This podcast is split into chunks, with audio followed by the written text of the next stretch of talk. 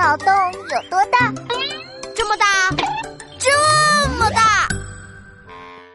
闹闹，你把整颗脑袋钻进课桌抽屉里干嘛呀？水，水啊！哦哦，给你水。同桌啊，你别突然吓我，我差点被茶叶蛋噎死。谁知道你躲在课桌抽屉里吃茶叶蛋啊？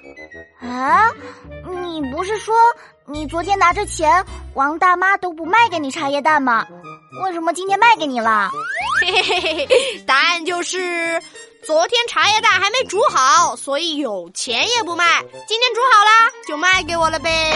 哦，这样啊，我还以为你太调皮，王大妈连茶叶蛋都不卖给你。怎么可能？王大妈对我可好了，因为有一次王大妈的孙子问了我几个超级难的题，我都给解答出来了，王大妈可高兴了。就你还会帮人家解题？我不信，你说说看。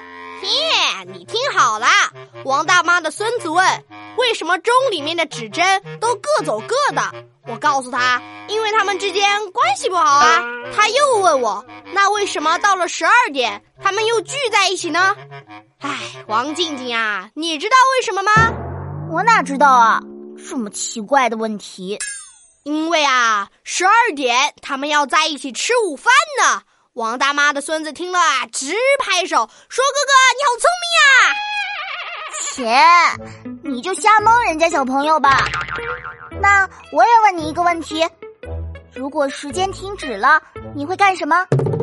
要干的事啊，可多了，就是不告诉你。同学们，如果是你会干什么呢？快在留言区写下你要做的事吧。